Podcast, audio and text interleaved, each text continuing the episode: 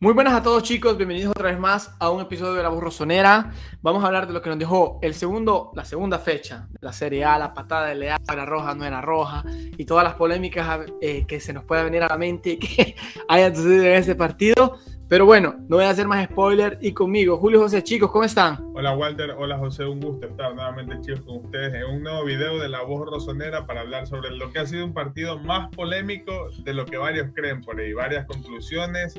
Eh, una vez más, Siento que el hincha de Milan está siendo un poco fatalista con respecto a algunos jugadores sobre el resultado de la jornada, pero bueno, ya lo vamos a ir desarrollando más adelante. Julio, Walter, todas las personas que nos escuchan en Spotify, aquí en, YouTube, en Twitch, en todos lados. Eh, me quiero poner de pie, no sé si me vea, pero bueno, me pongo así y lo aplaudo.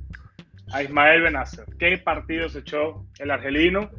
Eh, muy criticado siempre por, por mí, pero yo creo que cuando las cosas se hacen bien, uno tiene el deber de decirlo y, y aplaudirlo en este caso. Para mí, Ismael Benacer se echó uno de sus mejores partidos en el Milan. No esta temporada, sino a nivel eh, histórico. Eh, gran partido de Ismael Benacer que se va ganando así esa determinación y ese lugar de jugador eh, súper, súper fundamental para el equipo. Así que gracias, Benacer, por ese golazo y por el todo, el gran partido que hiciste. Vamos a hablar de esto, del top, del flop, del análisis del empate 1 a 1 frente al Atalanta, de Leao y esa patada polémica, y de Saki y unas declaraciones sobre Leao también bastante controversiales, diciendo que le falta carácter al jugador portugués en algunas ocasiones. Vamos a debatir esto, vamos a hablar sobre Tonali, sobre Revis, el nivel de Ketler, todo lo que nos dejó el partido y toda la actualidad del Milan. Así que nada, cuando quieran, Julio, Walter, comenzamos con todo este debate.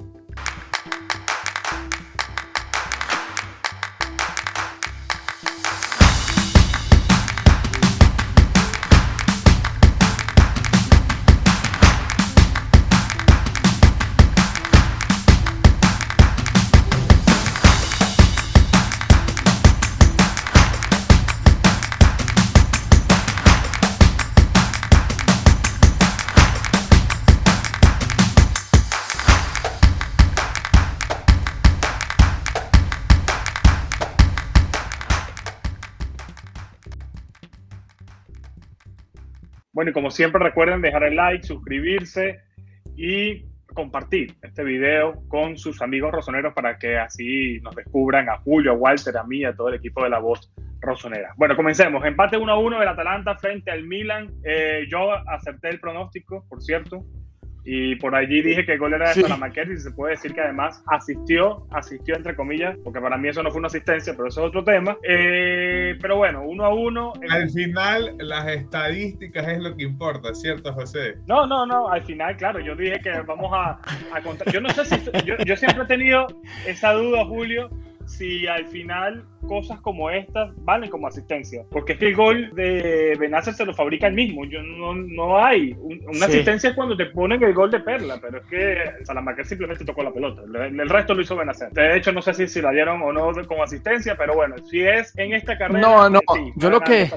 De lo que leí es que le dan el mérito que recuperó la pelota. O sea, recuperó la pelota para la asistencia. No para el gol, perdón. O sea, el mérito es recuperó la pelota para el gol. El gol se lo creó Benacer. O sea, no ci son cazzi, como se dice aquí en Italia. Se lo creo no, no hizo nada Salamaker, no hizo nada tampoco, igual que Mesías, que también tuvo un partido malo, pero bueno, ya vamos, ya vamos para eso. Uno a uno, yo quiero decir algo antes de darme también para que cada uno analice eh, el partido y cómo lo vio. Yo siento que el Milan jugó a media máquina, siento que el ataque no estuvo bien, por algo Pioli cambió todo el tren delantero en el segundo tiempo, los cambió a todos, a los cuatro. Y el quinto cambio fue Florenzi por, por David Calabre. Siento que la Atalanta es un equipo que te mete mucha presión arriba, que te da una jugabilidad bastante rápida y yo no vi en ningún momento el Milan inferior al Atalanta. Siento que el Milan siempre tuvo el partido controlado a su manera, con un ritmo bastante pausado, con falta de ideas también arriba, pero yo creo que si Milan ganaba no pasaba nada. De hecho, creo que el resultado es algo injusto, desde mi punto de vista, partiendo también de la posible roja que tuvo que recibir Handelboer,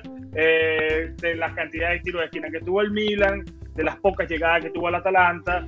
Eh, siento que el Atalanta jugó como un equipo chico, jugó como aquel Atalanta hace siete años atrás contra el Milan. No jugó como aquel, este Atalanta de Gasperini que nos goleó 5 a 0 hace tres años, que nos complica siempre la vida en San Siro y acá. Eh, pero bueno, ese es mi punto de vista. Yo quiero escuchar el punto de vista también de, de ustedes. Eh, Walter, ¿cómo viste el partido? El partido yo lo vi como me lo esperaba. Como yo lo había dicho en el episodio pasado, para mí iba a ser un partido intenso de tú a tú.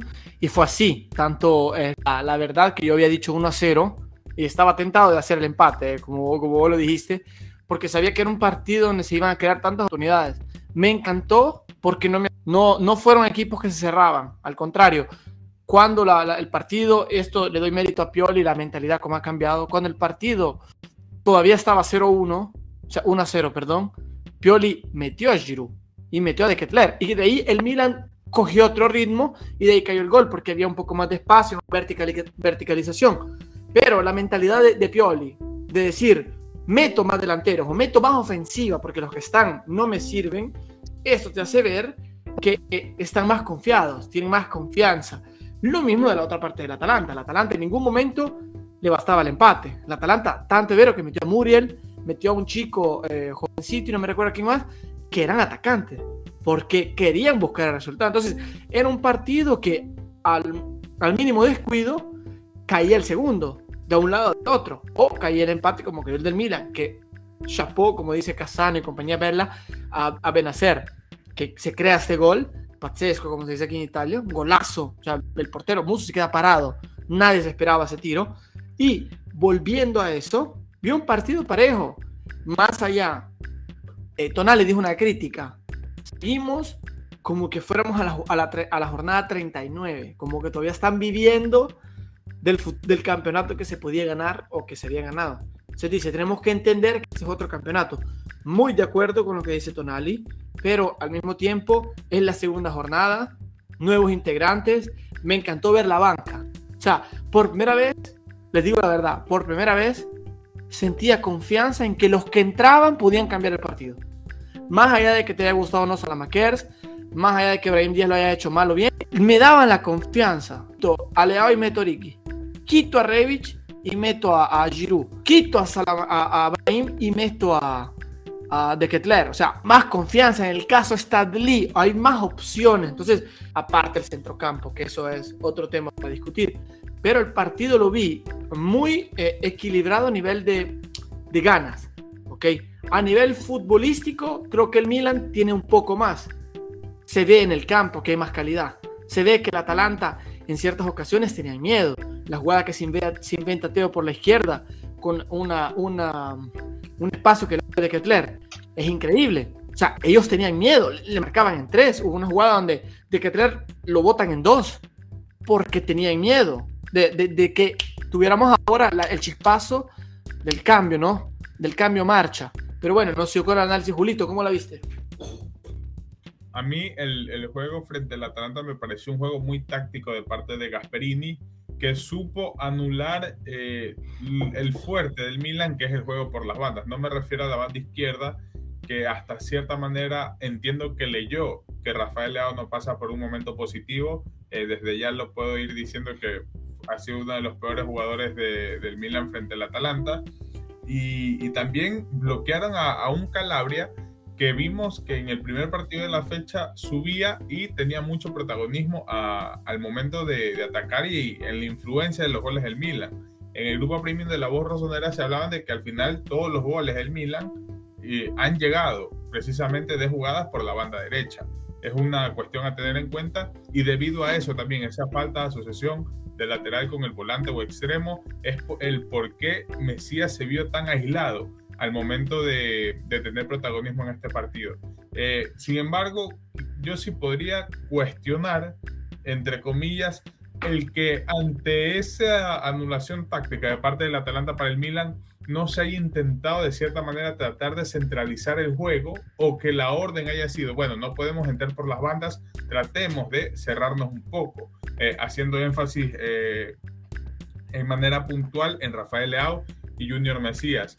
Eh, hubo un tiempo que también noté que Pioli pasó a jugar un 4-3-1-2, que entiendo yo que quiso, de cierta manera, tratar de anular, como lo decía hace un momento, esta barrera táctica de parte de Gasperini. Sin embargo, no hubo una, una mayor influencia en el resultado, que al final es lo que cuenta. El Milan lo mereció, no lo mereció. Eh, ya nosotros, más que nadie, debemos tener claro que el fútbol no es de merecer. Lamentablemente no, no se pudo conseguir la conquista final porque lamentablemente eh, dos de nuestros activos más preciados, que son Rafael Leao y Sandro Tonali, no se, no se están viendo de la mejor manera en este inicio de temporada. Entiendo yo que Tonali es el primer partido que juega, pero ya es una constante de lo que se ha podido ver en pretemporada y en este partido que viene siendo una confirmación del rendimiento del italiano que se lo nota cansado, que no lo vemos con el mismo juego dinámico de la temporada pasada. Estoy totalmente de acuerdo con él, con que ya debemos superar el campeonato pasado. Esta es una nueva temporada, pero lo que sí se le pide en esta nueva campaña a los jugadores es precisamente esa regularidad que tanta falta nos ha hecho. Estoy totalmente de acuerdo con Walter, con que siento cierta tranquilidad en el momento de las variantes porque hay elementos, hay activos hay jugadores que pueden marcar una que otra diferencia al momento de entrar de la banca de suplentes. Lamentablemente no, no sucedió. De Origi sigue debiendo un poco, sin embargo, de Kepler eh, es ese jugador que está demostrando una vez más que puede ser alguien titular y alguien importante en este Milan. Tú sabes que, hablando de variantes, el Milan tuvo, aquí estaba buscando las estadísticas, tuvo seis tiros de esquina, ninguno de peligro seguimos sufriendo en los tiros de esquina en defensa y seguimos sufriendo en los tiros de esquina en el ataque. Si es, tengo que criticar a Pioli en algo, es en esto. No puede ser.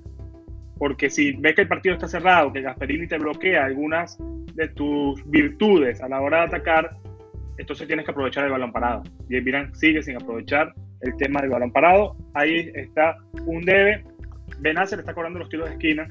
El año pasado los cobró a Tonali y no sé si ustedes se fijaron que en una oportunidad en este partido Tonali lo iba a cobrar y Benacer se lo quitó. Y a partir de ahí empezó a cobrar Benacer los tiros libres. No lo sé, no estoy diciendo que Benacer lo esté cobrando mal, pero sí siento que hay que practicar y hay que tratar de consolidar los, eh, las jugadas a balones parados, ya sea desde el punto de vista del tirador y ya sea desde el punto de vista de los cabeceadores y las jugadas que puedan dar en el área, porque partidos así, tan trabados, con un equipo que se cierra tanto como el Atalanta, que bueno, suena contradictorio sabiendo que el Atalanta no es precisamente alguien que se encierre, pero sí se encerraron en su casa, por eso lo dije, que para mí jugaron como equipo chico, entonces tú tienes que aprovechar otro tipo de virtudes y el Milan, eh, desde mi punto de vista, no la tuvo.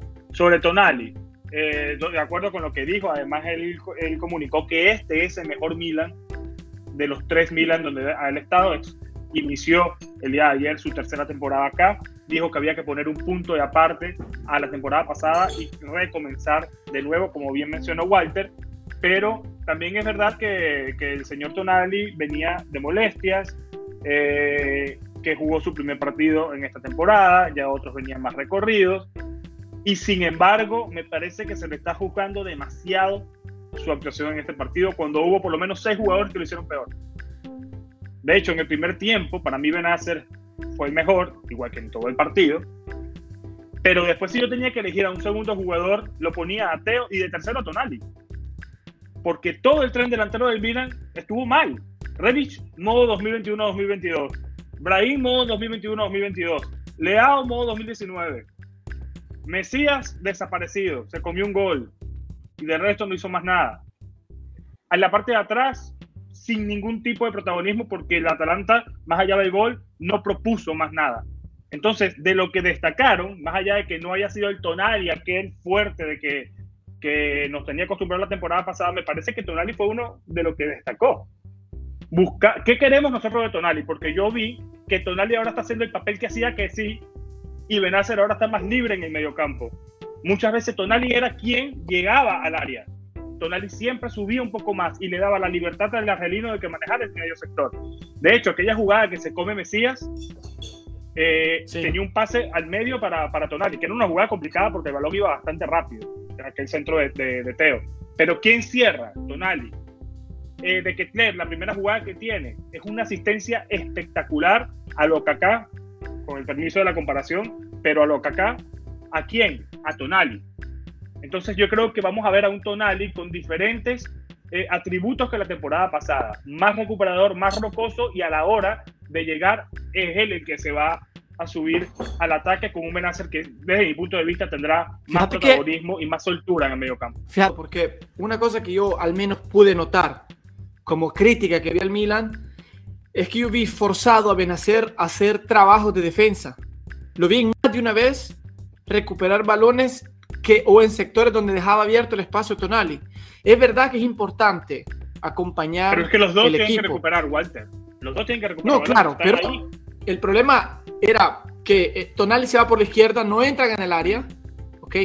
En el, en el, en el pedazo donde el pedazo de campo que le corresponde a Tonali queda vacío y tú ves a Benacer correr de un extremo a otro a querer recuperar esto cuando lo tendría que haber hecho el lateral izquierdo. El problema es que el lateral izquierdo se había ido junto con Tonali. Teo, entonces ves a un Benacer forzado a bajar corriendo porque hay dos espacios libres en el cual no ha estado cubierto. Tanto Edero que Poi sale a macarse, jugó un poco en el centrocampo porque se retrasaba por la, porque salían por la izquierda. a Tonali que, que Teo Hernández. Esto es a nivel táctico. No estoy hablando que se desempeñó mal Benacer. Digo que fue sobrecargado a hacer otro rol que no es el suyo. O sea, es verdad que cuando todos atacamos, subimos todos. Pero también es verdad que cuando hay que defender, defendemos todos. Yo creo que Tonali en ese. Exacto. En ese aspecto, Tonali, a mi parecer, se equivocó.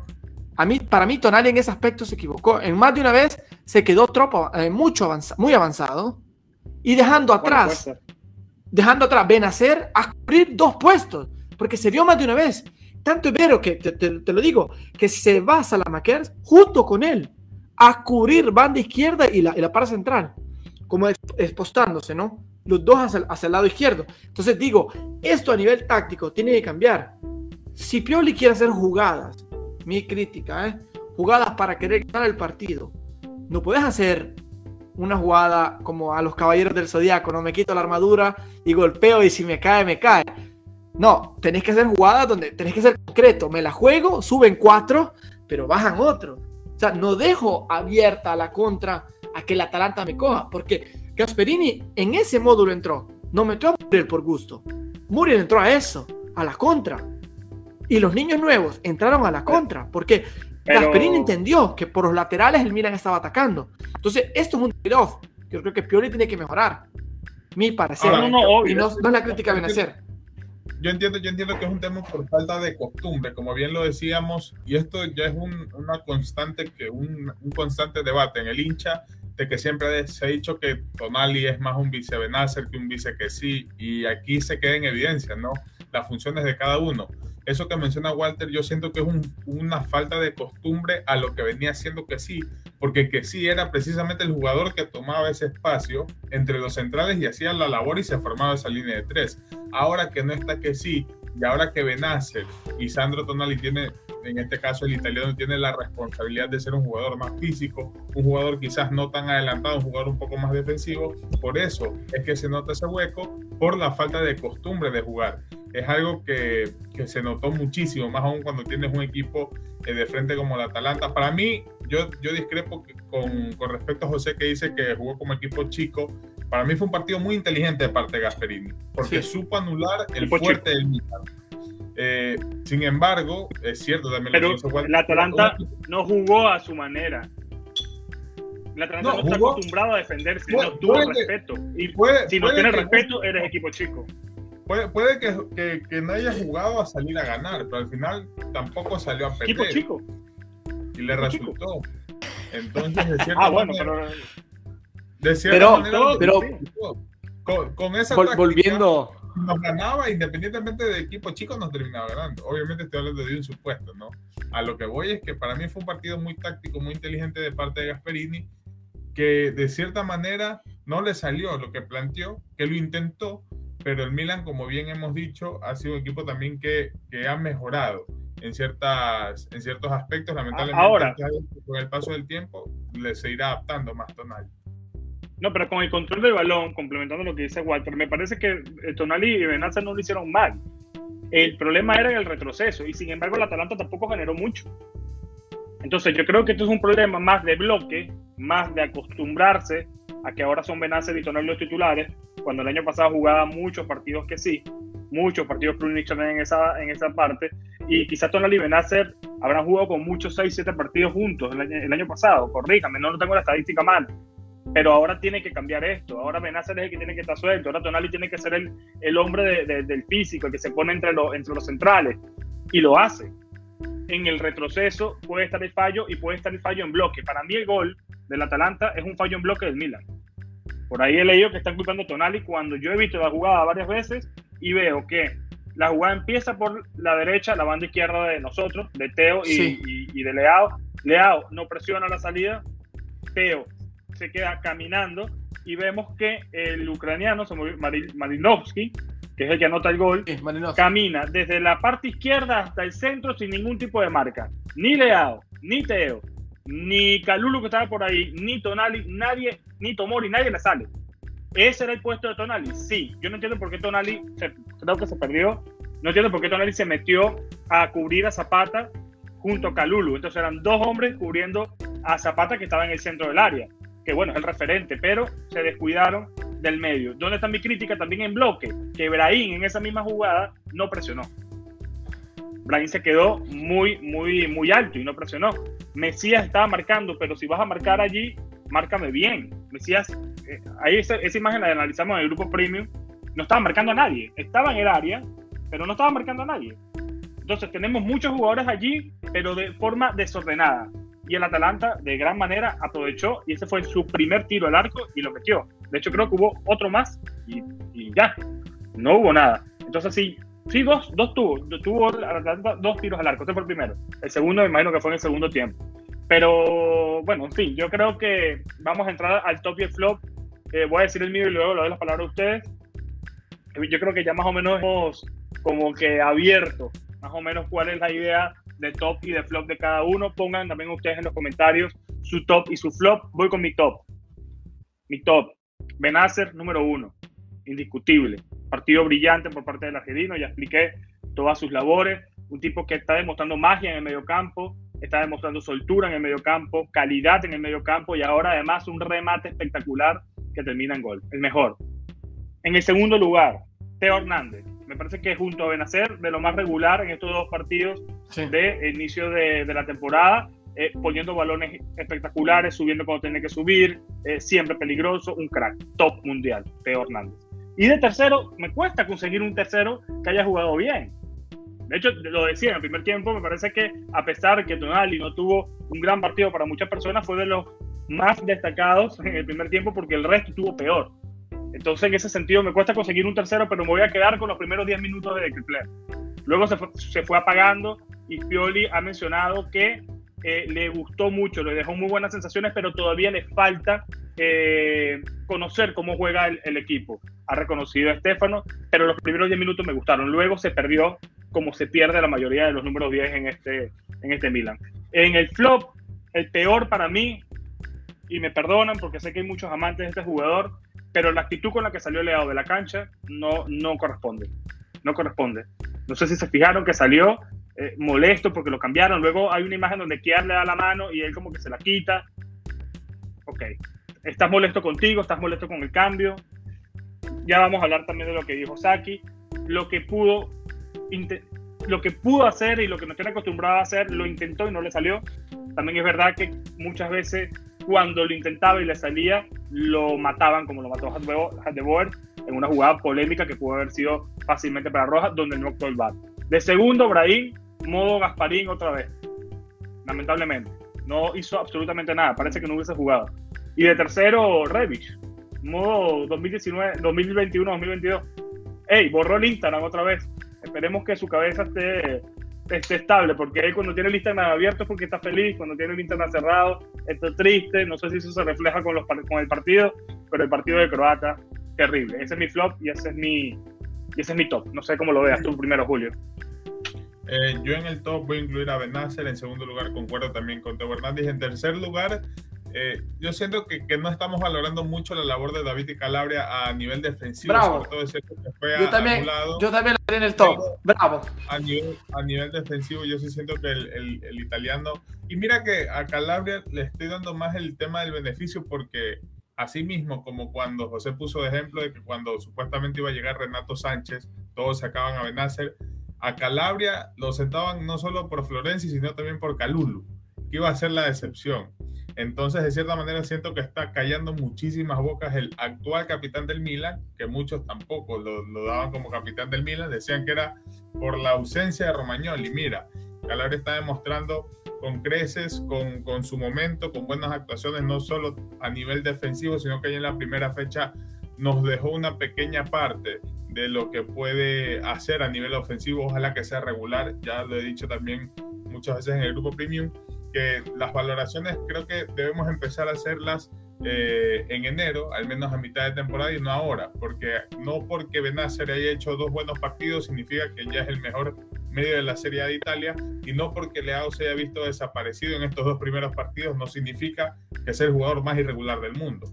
Siento que debemos ir un poco calmados en este sentido, no sacar conclusiones tan a la ligera, pero sí reconocer eh, las diferentes cuestiones y labores que están ocupando los jugadores del Milan. Y en el flop concuerdo completamente con José. Eh, en primer lugar, le hago por las exigencias, por lo que exige también el jugador. Hace poco salió un rumor de, supuestamente el Chelsea. Eh, entonces, debe demostrar, debe demostrar que aquí quiero yo, y aquí sí voy a ser un poco polémico, que tanto se habla de que si un jugador merece o no tanto dinero, que si un jugador merece ser tratado como estrella. Voy a ver si es que la fanaticada de la comunidad del Milan usa el mismo criterio para todos los jugadores. Ojalá que le haga mejores, porque a nosotros nos conviene y nos favorece eso. En segundo y tercer lugar, Revich Ibrahim parece que ha sido un espejismo lo que vimos de ambos en la primera fecha, pero ojalá que no. Eh, de cierta manera, quizás no entiendo del todo por qué sigue tratando de poner Piole Giroud, eh, perdón, a, a Origi en la banda, cuando Revich podría actuar ahí sin problemas. Recordemos que son posiciones en principio naturales de ambos jugadores. Siento que esa improvisación con, con el belga está costando, no solo al fanático, sino también al mismo jugador por lo que yo le empezaría a probar un poco más de 9, a ver si puede rendir de cierta manera y no se vea tan opacado como se ve. Sin embargo, el flop yo estoy totalmente de acuerdo con, con José. Creo que por a Origi también lo usan por allí por, por, la potencia que tiene, pero se le vio en una jugada puntual dentro del área donde termina cometiendo falta y pateando a un defensor que le falta todavía estar en plena eh, estado físico a, a, Origi. Pero este tema lo, lo discutimos en el live pasado. Dijimos que si ponían a Ruiz de 9, perdíamos alternativas a o por lo menos yo lo mencioné. Y eso fue lo que pasó. Y sobre Calabria, buen punto. Pero yo lo vi mejor en el primer partido a Calabria que, que ayer. Eh, Walter. No, la patada de Jim City, decís. Eso era gol, eh. La patada que le dio a Jim City. Pero le está bien Jim ah, City porque había estado jodiendo a Teo antes, así que el, el, destino se vengó con él. A ver, mi, mi top Benacer, lógicamente, se inventa una jugada más allá de que Benacer. Ahora, yo quiero traer un punto: el, el, el, el dibattito eh, de, de, dei tifosi, ¿no? Ah, que Benacer se merece no se merece. O sea, este dibattito nace del nulla, de la nada para mí, porque nunca se ha metido en discusión la calidad de Benacer y ahora cuando hace un gol, ah, lo viste, es un clase cuando la caga, no, no vale nada. Para mí, Benacer el año pasado hizo un buen trabajo y este año lo está demostrando hizo un buen trabajo en este partido. Se crea un gol como el que se creó contra eh, el Cagliari, que aquel taco de Giroud y la agarra al vuelo eh, serie y mete aquel gol, que se recuerdan el golazo que mete a, Cagliari, si no me equivoco. Fue un golazo. Sí, fue Cagliari. Aquí eh, se, fue, se vuelve a crear una situación del género. Le da la pelota en este caso. Salamaquer se la crea a él, se busca a él y le resuelve. Pero esas cosas yo creo que son, son descontadas. O sea, cada equipo tiene que tener el bonito del, fútbol es esto, que cada equipo tiene que tener un jugador o más jugadores que te crean, dar a nada, te crean una magia. Y aquí no pongo, o sea, doy en evidencia, meto en evidencia el talento de lo que ven hacer y su rendimiento físico, el gol más que meritado por todo lo que había hecho al nivel del centro campo y de creación, había creado demasiados balones y había quitado demasiado. El gol más que merecido hubiera sido mejor que hubiera sido el 2 a 1, pero perfecto. Nos vamos 1 a 1. Quiero recordarles una cosa al tifoso. Ok. Udinese se empatan dos partidos. Y contra Atalanta se ganan dos. No ha cambiado la pasquia, ¿eh? Se gana contra, el Udinese y se empata con el Atalanta, pero es el mismo resultado. O sea, no hay que matar al Milan en la segunda jornada porque se le gana al que no se le ganaba. Da años, desde años que no se le ganaba al Udinese, y se empata con el Atalanta al que se le ganó el año pasado y se le ganó el año anterior. Se le ganó 2 a 0 y se le gana 3 a 2. Hoy se empata 1 a 1. O sea, un poco más de, de, ¿cómo decir?, de serenidad. Ah, nosotros hemos tenido el calendario más apretado. O sea, es, por fuerza. El Napoli le mete 6 al, al, al, Monza, le toca con Verona, a la Juve le toca con Sassuolo en casa y le toca ahora con la Sampdoria que empató 0 a 0. Al Inter le ha tocado el Leche y le ha tocado eh, los PAL. Entonces, digo, eh, no, los Spezia, yo me confundo, los, los Spezia, los Spezia, yo me confundo siempre. Le toca los Spezia. Entonces, Roma igual. A, nivel de Salernitana, le cae la Salernitana y luego contra quién jugó ahora, que no me recuerdo. Eh, la Roma jugó hoy, con jugaba, que ganó.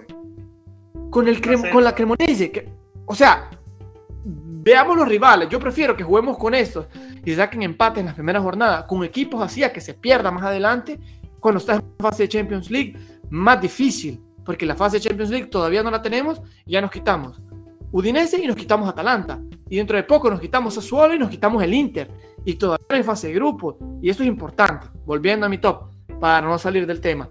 Y lo voy a decir breve. David de Calabria me encantó cómo marcó a Maele. Lo tuvo. Maele no hizo nada. Maele no podía subir. No creaba, no corría.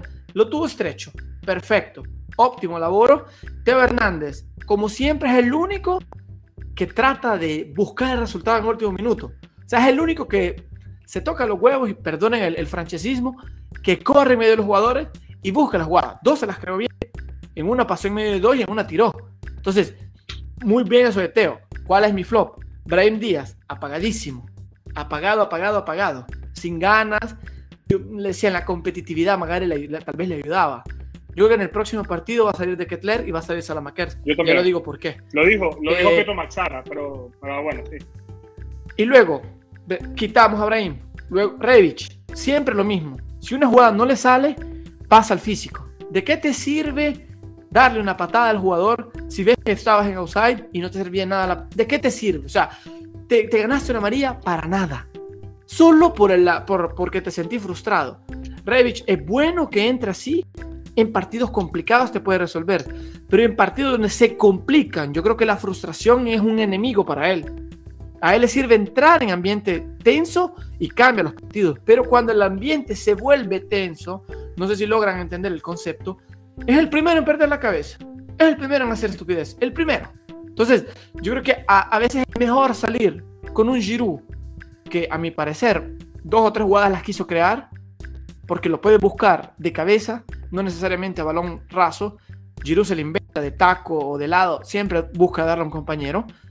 Que un Giroud, un, Giroud, eh, un, eh, un Revich, perdón, que se calienta en el partido y te hace estas estupideces, porque una malla así, en un partido que estaba caliente, luego cuando está la discusión entre Jim City y, y, Teo Hernández, él es el primero que va a correr a estar detrás, ni meterse, pero es el primero que va a separarlo. Entonces, digo, en estas cosas, Revich tiene que entender que tiene que, abrirse más mentalmente. Tienes una María, no, no, no arriesgues. O no te aventes a, dejar a tu equipo en, en 10 que vas a crear peor daño.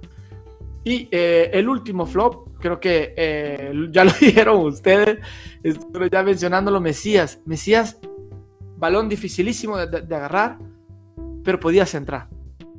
Podía, a mi parecer, podía centrar podía centrar. Era difícil porque iba muy, iba muy rápida la jugada, pero sí podía centrar porque cerraba tonal. Podía intentar centrarla. Como el, el, el, gol contra el Udinese cae, cae de un rebote de dos defensas, el 3 a 2, el, el de Brahim, de un rebote de dos defensas y Brahim la coge.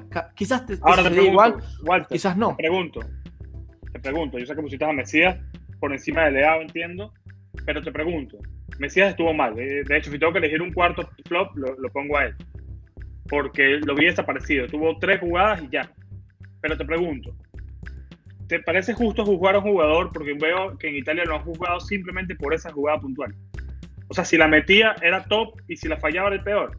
O sea, no, no, para mí. Estamos nosotros de análisis. ¿Sabes, qué pasa? Yo creo que esto es el índice. Falló el gol. no, no. Leao para mí, si puedo jugar con dos terceros, o sea, de los peores, a Leao lo meto pero Leao es como una locomotora carbón. Siempre inicia mal los primeros partidos de campeonato. Y luego empieza a carburar, a carburar, a carburar. Y más adelante de la temporada comienza a resolver. Pero el problema, ¿por qué la crítica? Porque aquí se necesita un índice de tolerancia. A mi parecer. Con Leao, al inicio del campeonato hay que ser paciente. porque hay que acordarse de cómo la resolvió contra la Fiorentina. Contra Sassuolo metió tres asistencias en la última, en la última jornada. Es más allá de que usted, o sea, ha hecho más que Mesías. Yo por eso le doy el, el privilegio de no lo pongo en el podio Ah, no, a la no, par de Mesías claro, abrazado. Estamos hablando de, estamos Abrazado. hablando de hoy. Pero, pero abrazados los pongo. Pero te digo, es más fácil ver a uno que nunca ha hecho nada relevante, más allá con gol, contra Atlético de Madrid, que uno que te resolvió una temporada en momentos difíciles. Porque más allá de todo, Leao la resolvió. La resolvió más de una vez.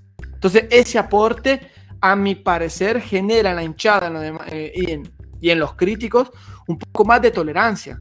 Porque él resolvió el partido. Y aquí voy a una cosa que no sé si he notado yo o lo han notado todos.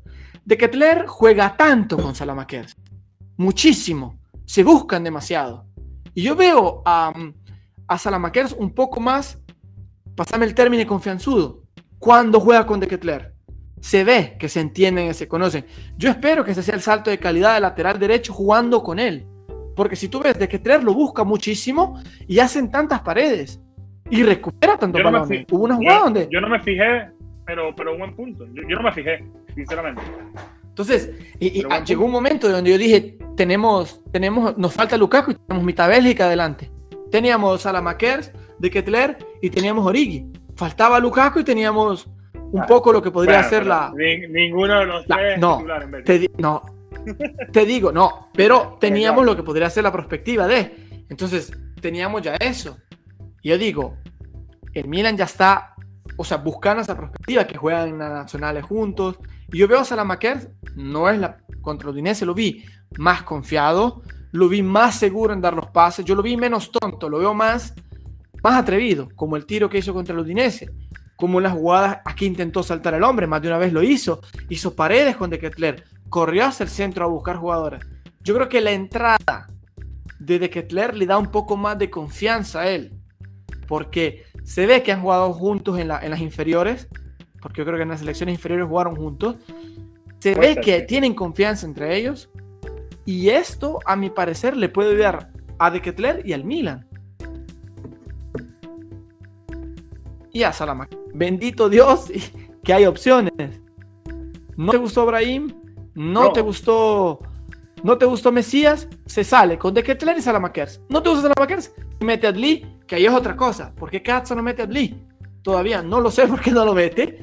Pero Ya, eso, O sea- es un tema, eso es un tema que vamos a tocar a- ahora mismo porque hay dos jugadores que no están siendo tomados en cuenta por, por Vamos al, a- al siguiente tema. Leao y las palabras de Saki el día de hoy. Que han tenido bastante repercusión en el mundo desde el Milan.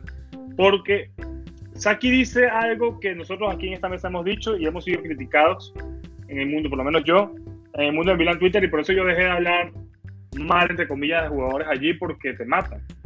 Eh, yo siempre he dicho que Leao es un crack, es el mejor jugador del Milan, pero que cuando, eh, cuando él quiere tener una actitud de mierda, la tiene. Eso es así.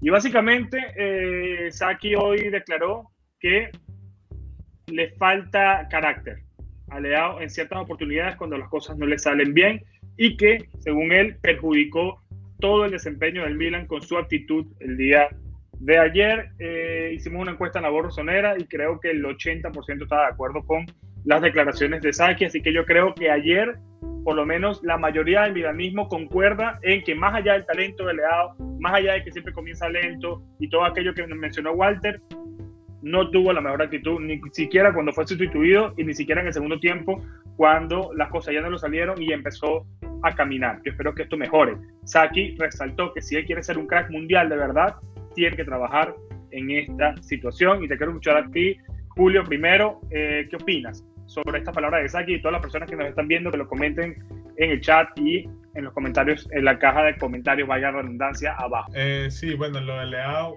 eh, siento que si digo que, que ya lo hemos dicho y que hemos muchas veces acusado al portugués de que es alguien displicente, va a sonar como que oportunista de nuestra parte. Sí. Sin embargo, es cierto que en estos primeros dos partidos de temporada no se ha visto la mejor cara del, del portugués.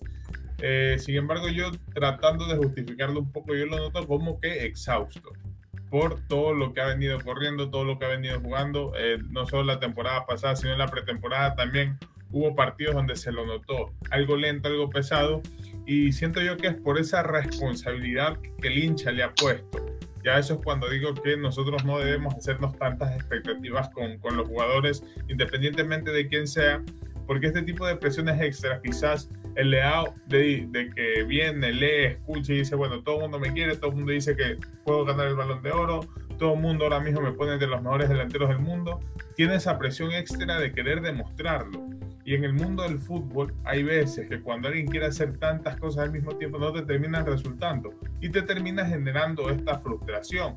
Hay dos tipos eh, de respuestas que pueden darse. O puede ser un caso Revich, por ejemplo, donde el jugador se termina frustrando por completo, pierde la cabeza y se termina nublando, o quizás un estímulo tipo Sandro Tonali, un jugador que a pesar de que hizo mal, tomó todas estas críticas, tomó toda esta presión, tomó todos estos comentarios para hacer lo que fue en la temporada.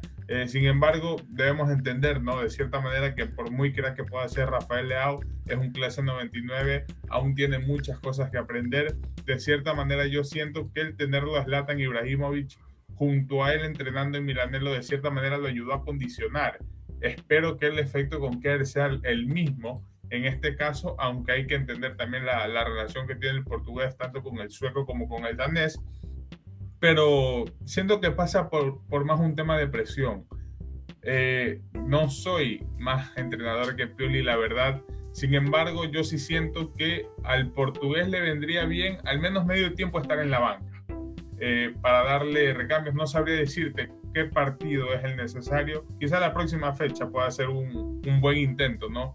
para quitarle un poco de estrés al, portugués, pero yo sí creo que necesita banco. no solo el tema va con él, por ejemplo, con Tonali también lo, lo digo, siendo que necesita eh, sentarse un momento para descansar un poco y, y dejar de lado, eh, expulsar de cierta manera toda esa presión que se ha creado en torno a él, por lo que fue la temporada pasada. Lamentablemente, al ser el MVP de la Serie A, es obvio que en la primera y segunda fecha quieras que ya te tenga mínimo un gol cada partido.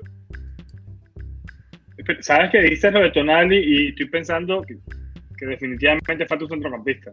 Y por ahí salió, ya vamos a ese tema del mercado, que Milan se va a olvidar del extremo derecho y se va a enfocar en buscar un centrocampista porque si, si no está Tonali no tenemos a nadie más. O sea, Krunic allí, sabemos que no es su posición original, o retrasar a Lee, o Vega yo siento que no cuenta mucho para Pioli, entonces Bakayoko sigue pero no está, como un adorno como dijo Walter la vez pasada eso es un tema complicado. Eh, Walter, ¿qué opinas sobre el tema de Leao y de, Saki? El tema, el tema de Leao, eh, estamos volviendo a la, a la, balotelate, ¿no?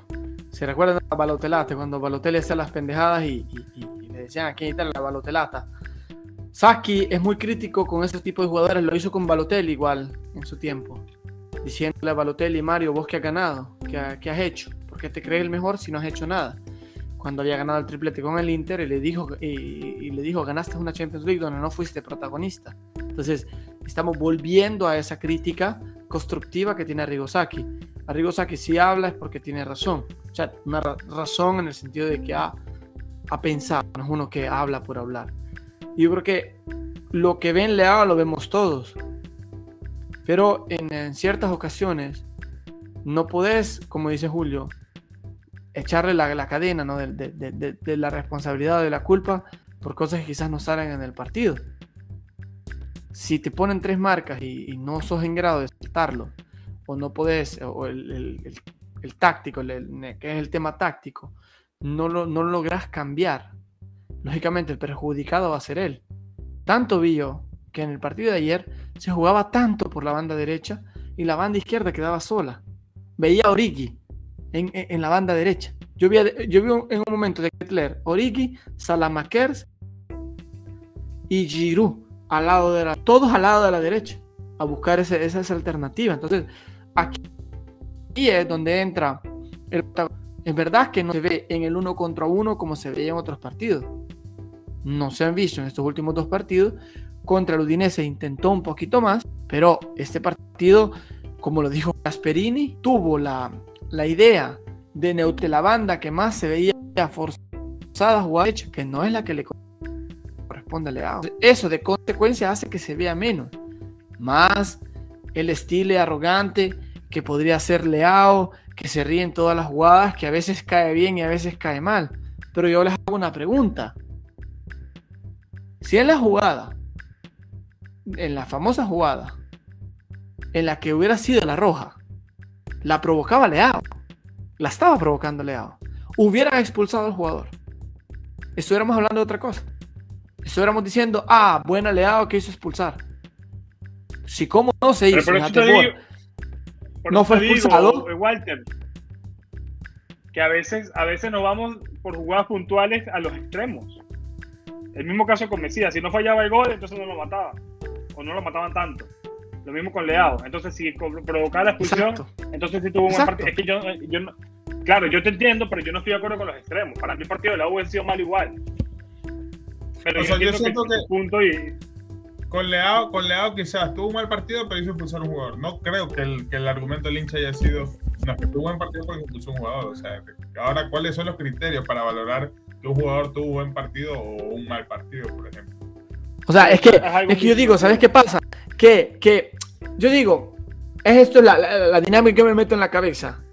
¿Cuánto es culpa del jugador que no haya sido vistoso y cuánto es mérito del rival que no lo haya permitido ser vistoso?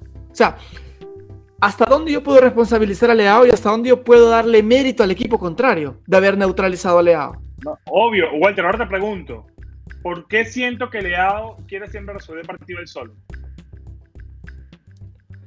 Porque yo creo que este es el... Que tenía más alternativas y él intentaba con su regate llevarse a todo el mundo que, ojo, lo hizo contra Sassuolo el último partido y perfecto. Pero quizás el comentario de Tonali también va para allá. O sea, cuando el Milan termina jugando contra el Sassuolo, el Sassuolo no se jugaba nada, no es lo mismo. Jugar contra el Sassuolo en la jornada 38 que en la jornada claro. ahora. Entonces, y hay que también meter un poco más a los jugadores nuevos en dinámica. Y Leao siento que a veces le falta eso. Pero, pero, pero, aquí, aquí entras, claro, pero aquí entras en otro problema. Es como, y aquí yo no quiero que me maten y pido disculpas. O sea, no voy a hacer esta comparación que parece una blasfema. Es como que le digas a Cristiano Ronaldo en su tiempo que no haga regates. ¿Cuántos regates no le salían a Ronaldo y cuántos sí le salían? Entonces, es como que estoy diciendo que a veces no, no, no, pero digo, tiene que hacerlo.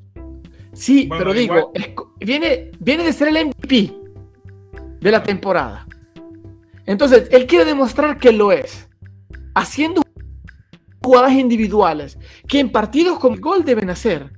Nace de una jugada y resuelve Benacer, como la resuelto en otros partidos en jugadas individuales, Teo, Leao, entonces Giroud, entonces es lo mismo. Leao, en ese sentido, viendo que el equipo estaba por debajo, quería hacer esa, ese ataque de Fori Class de resolverla él. Y chista, porque cuando no salta el hombre, le cae encima. Yo no estoy defendiendo a Leao, ¿eh? Porque después la gente dice, no, Walter defiende a Leao. Yo creo que seamos objetivos. Cuando no salta el hombre, dice, ah, no, no, salta el hombre. Cuando salta el hombre, eh, no, la hace de más. Yo no, estoy diciendo que, drible siempre o que no drible nunca. Estoy diciendo que hay momentos en donde no tiene que hacerlo y donde tiene que entender con los demás jugadores y que yo, siento que no lo hizo, incluso con el 0-0. Dime, Julio. Yo entiendo, yo entiendo con, con, lo que dice José Walter de que el problema, el problema aquí para mí no es que Leao siempre quiera ser el protagonista. Bueno, lo fue la temporada pasada, pero vuelvo a eso que te dije hace un, hace un momento de cuando hablábamos de Tonali de la posición de la falta de adaptarse por la costumbre. La temporada pasada Leao estaba acostumbrado a hacer este tipo de cosas. Quizá ahora lo vemos mal porque vemos que el Milan no es tan dependiente a Leao como lo era la temporada pasada en las últimas fechas. Y quizá, es como, por ejemplo, que yo venga y te diga lo mismo de Teo Hernández, que Teo Hernández también lo ha hecho. Y Teo Hernández lo intentó en el juego frente al Atalanta. Entonces, en cierta manera, es como una, es una costumbre o una mala costumbre de que se quieran resolver este tipo de partidos de manera individual. Pero no por eso yo siento que la crítica no debe ir al jugador porque es algo, una constante que él viene acostumbrado. Quizás no le sale y está bien la crítica de que no le sale. Pero, pero yo no siento que el jugador quiera llevarse en ese sentido los reflectores, sino que está haciendo algo que ya hacía. Antes lo notábamos y no lo exacto, Ahora lo notamos y lo criticamos. Pero hay otra cosa que, que, no se ha hablado. En la jugada en la que de Kettler le da el centro, el pase a, a, a Tonali. ¿Podía pasarlo o no podía pasarla? Estaba solo Giroud. Solísimo estaba Giroud.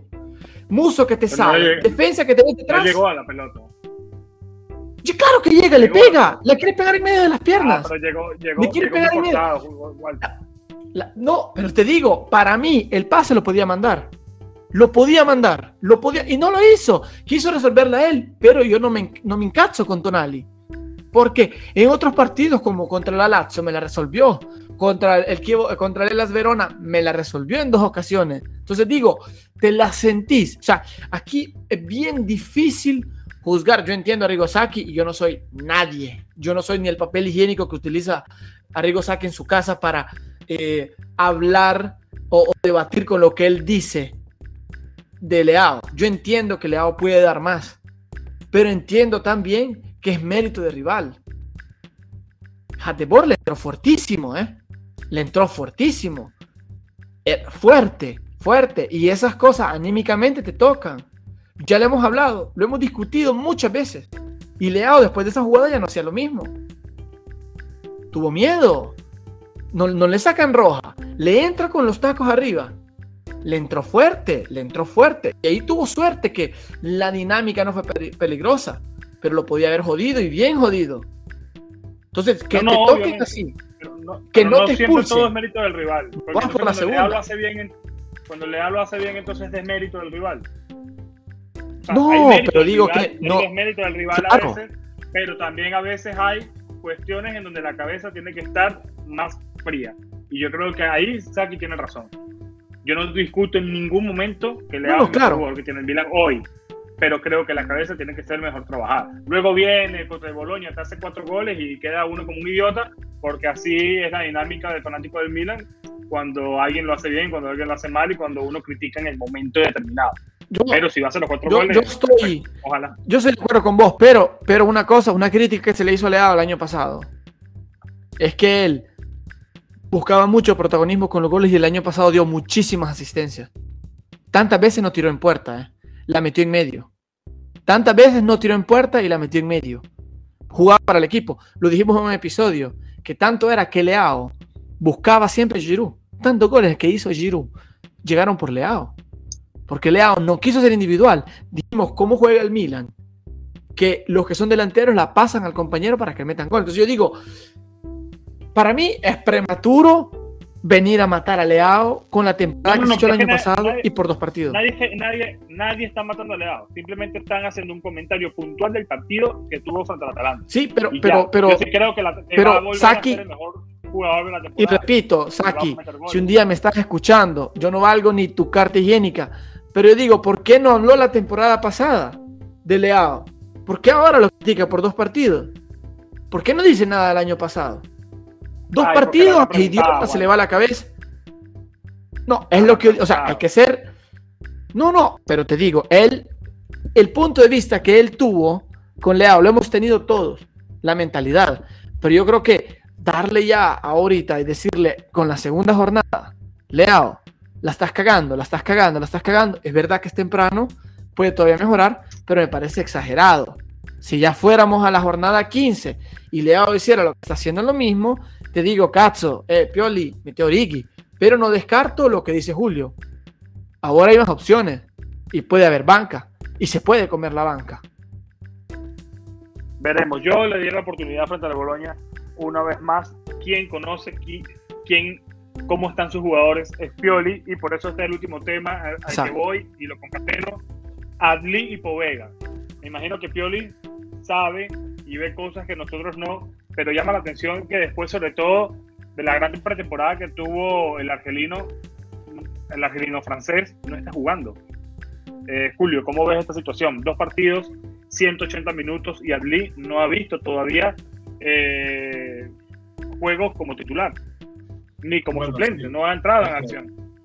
Este, es un tema que preocupa, porque luego ves partidos como el de, el de Brahim, o quizás dices, bueno, Atli también puede actuar por la raya, por derecha, por izquierda, pero vuelvo a lo mismo que decía hace un momento, ¿no? De que siento que es muy pronto sacar ese tipo de valoraciones y, y, dar por determinado sobre si Pioli cuenta o no cuenta con uno u otro jugador. no sabemos lo que hay de trasfondo. Recordemos que Povega en la pretemporada sufrió una lesión física, si mal no estoy, por ahí muscular, no recuerdo qué tipo de lesión fue. Puede que esté en ese proceso de recuperación. Lo mismo con Adli. Eh, cuando llegó de Catler, todos decían, bueno, de Catler puede actuar por derecha, puede actuar por izquierda, como falso 9. Luego viene Pioli y dice, no, no creo que Catler juegue por derecha. Entonces, eh, ese es el problema de que el hincha saca sus propias conclusiones y luego cuando sucede lo que en realidad debe de pasar, el hincha se asusta. Eh, muy aparte de dónde puede desempeñarse Adli, ¿cuántos hinchas no lo ponían ya como titular por la banda derecha alternando con De Ketelaere? Y el mismo Pioli te descartó que uno no va a jugar por ahí, al menos de momento.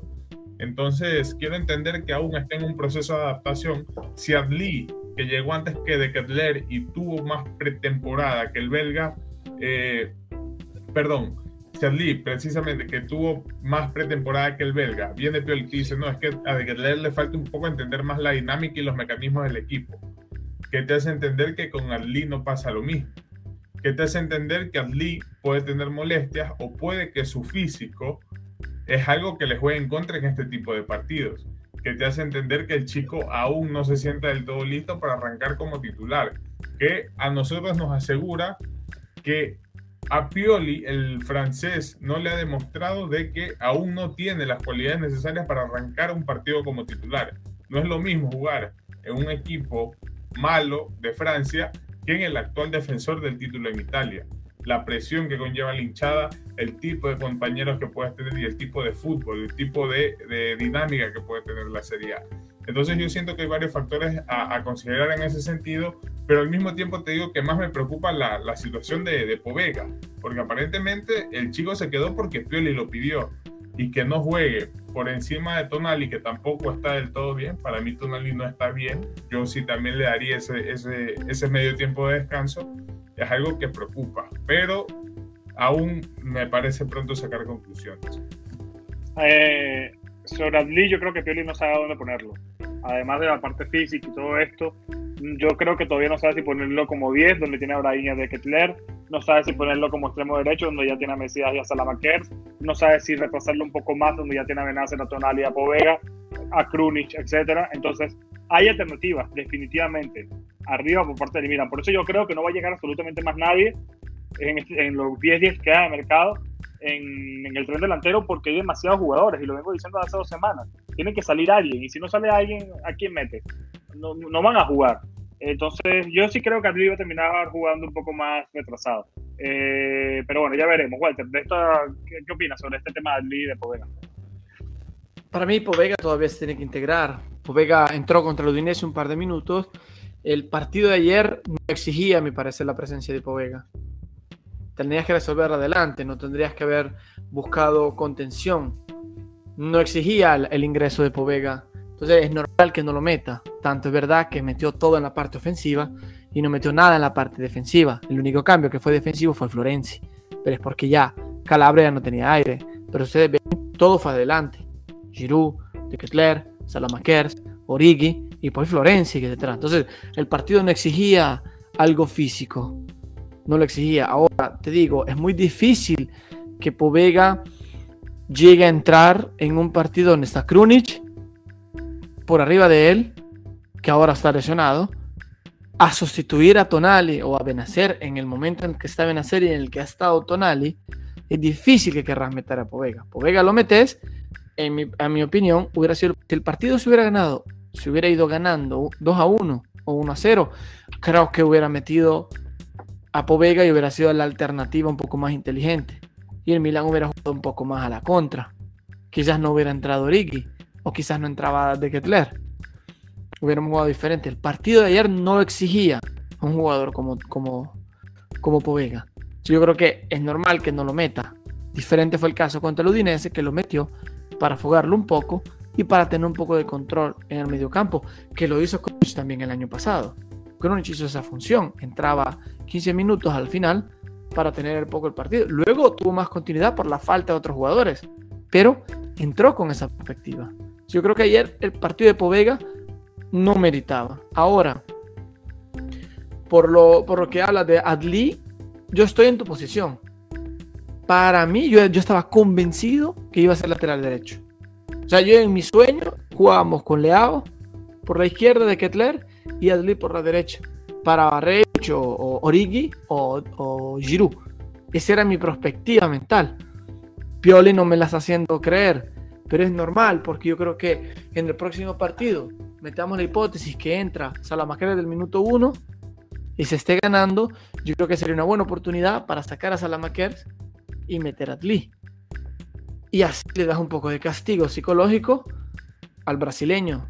Entonces, yo creo que la opción ayer necesitaba jugadores un poco más concisos.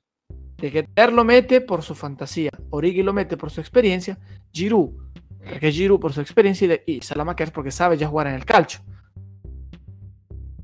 Entonces, mete jugadores tan relevantes, pero pueden, pueden marcar la diferencia que ya han jugado.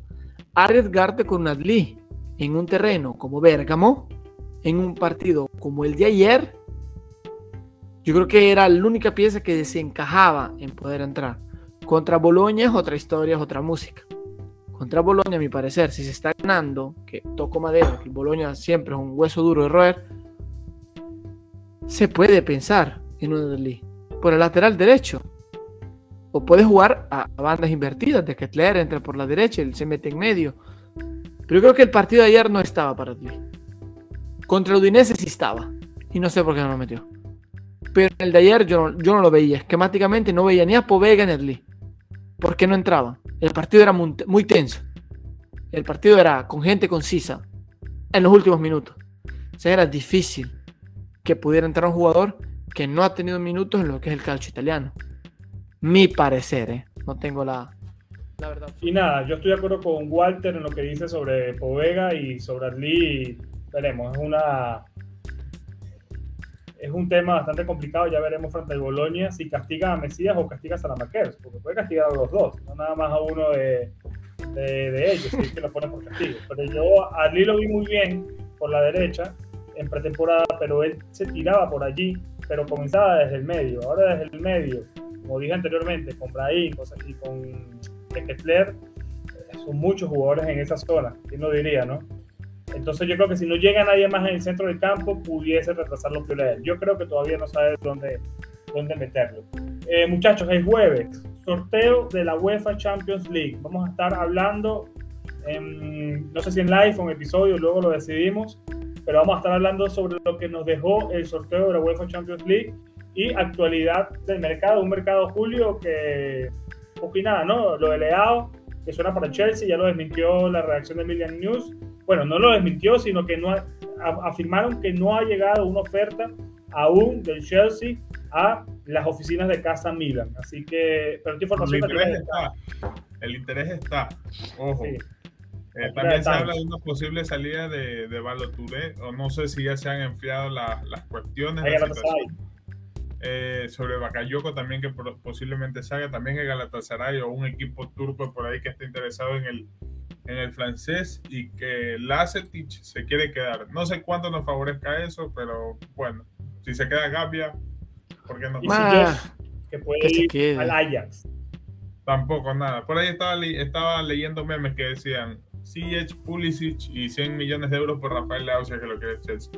por ahí leí, por ahí leí de alguien que no es tan conocido, pero que ha tenido varios aciertos cuando a mercado de Milan se habla que aún no hay oferta del Chelsea al Milan, pero sí al jugador. Los 7 millones de euros que pide, que el jugador lo piensa. Pero bueno. Si Leao, se va a ir, que se vaya ya y que no deje 100 millones de euros, 90 millones de euros. Ojo. Sí, Una pregunta interesante sería, ¿eh? Ojo, ojo, 100 millones de euros.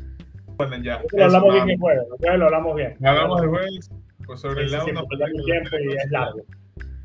Vamos a ver. Pero nada, chicos, el sorteo, yo espero de verdad que nos toque un grupo accesible, de verdad. Bastante tuvimos el año pasado.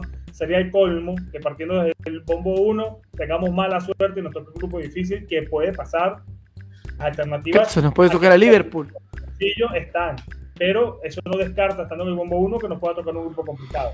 Esperemos que la suerte nos acompañe y que tengamos un grupo bastante accesible para una Champions que se jugará básicamente entre septiembre y octubre La fase de grupos se jugará en dos meses.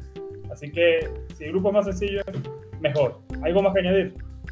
Yo, a decirle a todas las personas que ya iniciamos con los pronósticos también en, en la, ta- en la tala rosonera, en la voz rosonera, y quiero darle una mención especial a- al miembro premium, Wilson, Wilson Certain, que es la persona que nos ha hecho mucho más fácil el formato y la manera de llevar los, los pronósticos. Eh, cada fin de mes vamos a estar publicando la tabla de posiciones. Increíblemente, en el juego frente al Atalanta, los únicos que sumaron fueron dos. José, que está acá, y Mike Matos. José, cuatro puntos por a- acertar resultado. Mike Matos, un punto por, por acertar la llave de gol. De ahí, de los más de 30 que participaron, que ya se unieron la gran mayoría, no acertó nadie más. Increíble. Pero bueno, invitarlos a todos a que si quieren ser parte de estos pronósticos, ya por ahí, no sé si, vamos a ver si, si el, el- las personas que ven la voz rosada tienen buen ojo. Vamos a ver si se han dado cuenta de algo por ahí o ahora se ponen a ver un Exacto. con respecto a la tabla de pronósticos. Sin embargo, eso es obviamente gracias a ellos que ayudan a, a sostener el canal. Aquí vamos a estar también mostrando la tabla de todos los miembros premium actualizada, que es una promesa que le hice personalmente a Juan Corcuera, que decía que él estaba y nunca aparecía en la tabla. Sin embargo, esperamos que ya esta vez aparezca. en Yo lo quitaba porque tenía tres puntos. tres puntos lo quitaba. ¿Qué van a estar quitando? Pero bueno, vamos a ver. No, vamos a ver Juan. Juan lo va a ver, ¿eh? Juan viene contra el Napoli. Ah, lo vas a ver. Increíble. Un mundo interesante. Y también algo más que, que les iba a decir. Ah, se han llegado hasta acá y han visto todo el video de manera fluida. Yo creo que ese buen like por el internet de Walter, que lo cambió también, Cazo. se merece. No se ha cortado, se lo ha escuchado. Ate- Ya. sí, sí no se ha cortado, ¿eh? No- o sea, dejen la palabra. Y no me mientan, porque después yo me entra la psicosis cuando la gente me dice, no, no va, no va, cazo. Pero yo No, me lo veo el episodio, así que Aquí va bien. A veces cuando transmitíamos es que se cortaba por, por, por YouTube, pero aparentemente todo está bien. Ya vamos a estar revisando.